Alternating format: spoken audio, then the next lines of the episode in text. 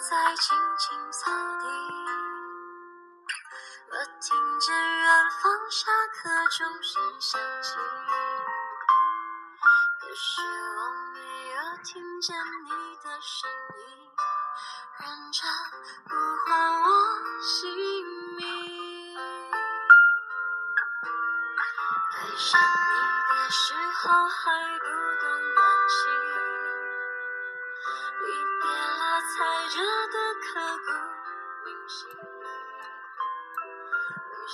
后来，我再也没遇见过徐太宇、文、小北。好像过了二字开头的年纪，我们就很少谈及青春了。朋友圈、闺蜜群里的话题，也渐渐从某某同学喜欢某某同学，变成了某某同事。要和某某同事结婚了，无意间点开的老朋友头像，也早已经从当初的自拍照，变成了儿子闺女的大头贴，而每天挂在嘴上的上课、下课，也逐渐被上班、下班取代了。我们惊讶于时间的脆弱与强大，将我们逐渐从青春的时间轴上越推越远。变成现在的这幅看似成熟的模样，我们都以为自己已经成长的无坚不摧、百毒不侵，不再像年少时轻易的为一个人掉眼泪，不再期待拥有少女情怀的爱情戏码，甚至不再轻易的回望过去、缅怀曾经。可是，当我们在生活的某个瞬间，触碰到那根名叫做回忆的导火线时，一切青春过往，仿佛还是那般清晰的刻在眼前。哪怕你知道再也回不去了，却依旧会被那段岁月感到心悸、触动、伤怀。那个曾经发狠爱过的人啊，那个傻气、幼稚、可笑的你啊！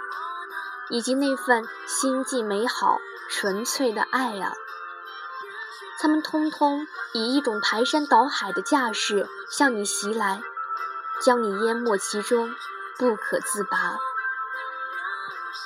而对于我来说，这根导火线是电影《我的少女时代》里名叫林真心的女孩，她仿佛是大部分人少女时代的缩影。普普通通的长相，平平庸庸的学习，没有出人头地的才艺，没有过目不忘的本领，带着点笨拙与憨厚，老老实实的过着对他来说风平浪静的生活。但是，他平凡的外表下，却藏着一颗热情、善良、美好、纯真的少女之心，守着自己内心的一个小秘密。认真且满足的爱着身旁的每一个人。他秘密的一开始，是一个名叫做欧阳非凡的男孩子。他高高瘦瘦，长得又暖又帅，穿明亮温暖的白衬衫，学习优秀，会打篮球，会弹吉他，几乎是所有校园女神中男神的典范。他小心翼翼地喜欢着，偷偷摸摸地为他做着各种自以为伟大的牺牲，甚至在夜深人静的时候，幻想着他走进自己的世界，哪怕与他多说一句话，多看一眼，也觉着整个世界都亮了。而他的秘密，因为一封恶搞幸运信，被校园恶霸。一个叫做徐太宇的男孩子知道了，于是故事里不再只有男主角与女主角。乖乖女遇上学校扛把子，注定了她被欺负的命运。恶霸徐太宇打着朋友的旗号，明目张胆地欺负着她，代写作业，代买零食，代跑腿，甚至代追校花，无所不用其极。这段平淡的生活，被一场又一场的欢笑与泪水所覆盖。他渐渐发现，这个看似霸道无理的男孩，内心却有着一段无法释怀的伤痛。他窥见了他的脆弱，了解了他内心深处的另一个他。因为他善良执着，所以他不顾一切的帮他找回了自己。不知道是谁说过，每一个坏蛋的心里都有着一段不为人知的故事，而林真心靠着自己的真心，帮徐太宇解开了多年的心结，而他也开始觉得眼前这个看似普通的姑娘有点不同了。电影中的故事进行到这里，不知道有多少人照着自己的青春对号入座呢？你是那个执着善良的人林真心，还是那个看似霸道无理、实则内心受过伤的坏蛋徐太宇呢？还是那个阳光温暖、帅气、明亮的欧阳非凡？在你的青春的故事里，你是否也曾毫不怀疑地认为自己的爱？就是欧阳非凡，你远远地看着他，偷偷地关心他，暗暗地帮助他，为了他，努力地好好学习，努力地让自己变得优秀、美好，努力地想要朝着他的方向靠近一点，再靠近一点。因为他的一个笑容而心情大好，因为他的一次皱眉而惆怅万千。而那个时候，你的徐太宇可能就坐在你的后面，没事的时候，在你的帽子里放上各种果皮纸屑。最喜欢干的事情就是拿笔戳着你的后背，喜欢问你借各种学习用品，用过之后堂而皇之的再不归还。路过你的座位的时候，会把你的水杯顺带拐走，然后看着你气冲冲的跑回来捡回。会在你捧着一堆作业本的时候，从你身边掠过，装作不小心撞翻作业本，然后看着你气急败坏的低头重新捡起。还会喜欢在下雨天放学回家的路上，骑着单车故意从你身边走过，溅起飞溅的泥巴而滔滔腰肢。他上课睡觉，下课胡闹，考试从未超过你一回。他也许是你见过的最讨厌、最无理取闹、最没有前途的学生，没有之一。你或许从一开始就坚定地认为你们不是一个世界的，今天不是，明天不是，以后更加不会是。他心里没有故事，没有伤痛，没有逼着你追过校花，也没有考到过前年级前十名，更没有一个作为好学生。必备的所有素质。可是，故事的最后，你和林真心一样，沦陷了。电影里的徐太宇，其实在很早以前就发现了林真心的好。那封幸运信里没有任何恐吓的内容，他善良而小心翼翼地告诉被寄人，自己并非有意，希望他能够见谅，可爱的有点白痴。在与他相处的过程中，他渐渐发现他与众不同的另一面，被他身上一股执着的精神感动着、感染着。在他还没有开始变美的时候，他就被这样一个丑丑的他吸引住了。他愿意为了他开始慢慢找回曾经的自己，愿意为了他成全他的幸福。在那个阳光明媚的午后，他理顺了自己毛糙的头发，摘掉了笨拙的眼镜，挺直了胸膛向他走过来。他却在一个转身间，把他推向了欧阳的方向。那一刻，身处戏外的我，眼泪滴了下来。我发现，原来年少时期喜欢一个人，是可以无条件的成全对方。只要他能够获得幸福，我转身哭成狗，又如何呢？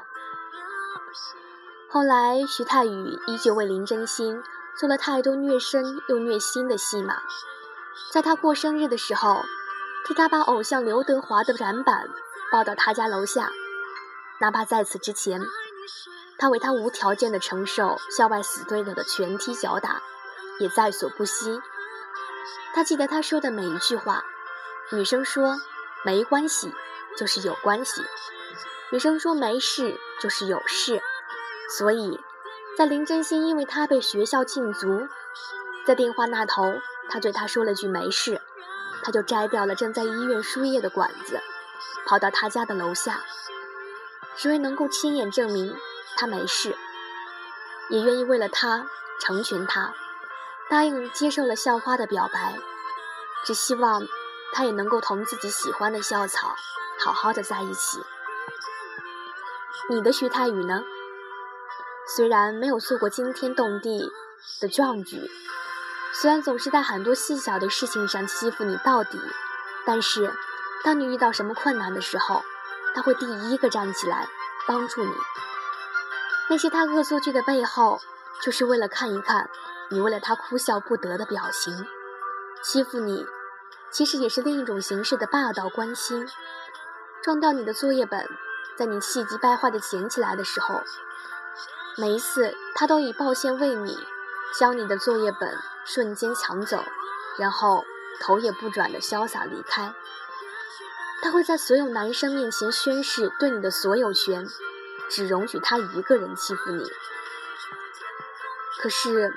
无论是电影里的徐太宇和林真心，还是现实中的你们，好像都喜欢玩着一种自以为是的戏码，用自己的视角猜测着对方的心情。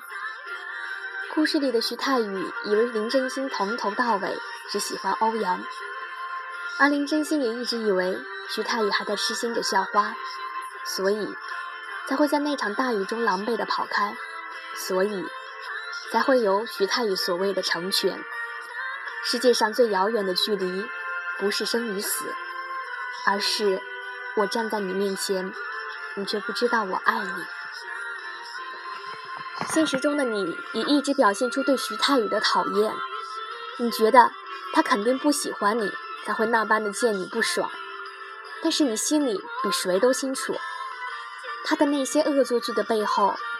都会藏着你丝丝窃喜的微笑，不然你为何在他屡次拐卖水杯之后，还会将水杯放在同一个位置呢？不然你为何总喜欢抱着一杯作业走同一个过道呢？不然你为何在下雨天从来只走那一条小路呢？因为他的那些恶作剧，你都是故意上当的，只是想要看见他得逞之后的笑容。你们互相喜欢着对方，却因为太过年轻，所以缺乏自信，理所当然的觉得对方不喜欢自己。一直到故事的最后，恍然大悟。电影中，徐太宇离开这座城市，移民美国。他为林真心录了一卷磁带，磁带里面有他所有的心里话。他告诉了他，他所内心掩饰的喜欢。林真心听得泪流满面，他那个时候才发现自己究竟有多傻，竟然没有看出来，任由着他从此散落于天涯。本该到此结束的故事，却因为是电影，是编剧编出来的电影，所以他赋予了故事一个美好的结局。时隔多年的林真心和于太宇再见面，那一句“时隔多年的”。